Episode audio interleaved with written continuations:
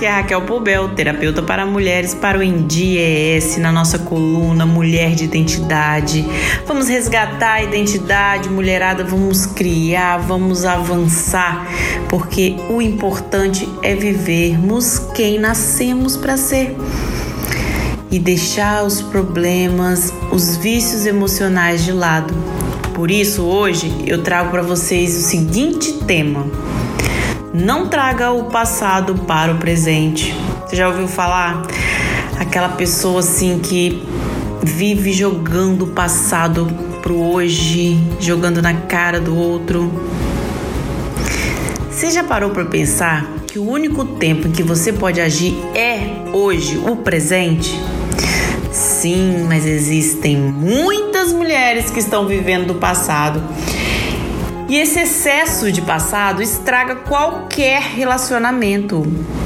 Eu estou dizendo isso porque muitas mulheres vivem resgatando as coisas do passado sem perceberem o mal, o quanto isso é tóxico para o presente. Ah, mas semana passada você disse isso. Ah, mês passado você fez aquilo.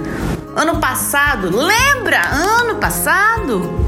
E assim ficam trazendo o tempo todo pra, o passado para o presente. E ao invés de progredir na relação, evoluir, melhorar, trazer qualidade, ficam evitando, afastando esse processo e jogando sempre o passado. Você lembra quando você fez isso? Lembra quando fez aquilo? Mas você disse aquilo, você me disse aquilo, você falou. E o passado fica remoendo, remoendo e estragando a relação. Mulher, isso já acabou, é assim mesmo.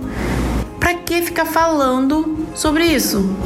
Sabia que assim você estraga o futuro, destrói qualquer relacionamento que tenha? Que tal então hoje, a partir de hoje, olhar apenas para situações do presente? Que tal analisar o que pode fazer hoje? Quais são os planos e metas para o futuro? Qual a sua visão futura para sua vida, para o seu relacionamento? E eu não estou aqui falando para acomodar, para não fazer nada, não agir. Mas toda vez que surgiu uma, uma situação na sua relação, você resolve ali no momento, fala como se sente. Não fica vivendo esse vício de sempre retomar o assunto. Resolveu hoje? Amanhã já é passado, acabou. Deixa o passado onde ele deve estar. Quando conversar com seu marido, com seu parceiro, não fique trazendo o passado ruim de volta. Sempre que encerrar um assunto, acabou, não traga de volta. Busque soluções para o presente.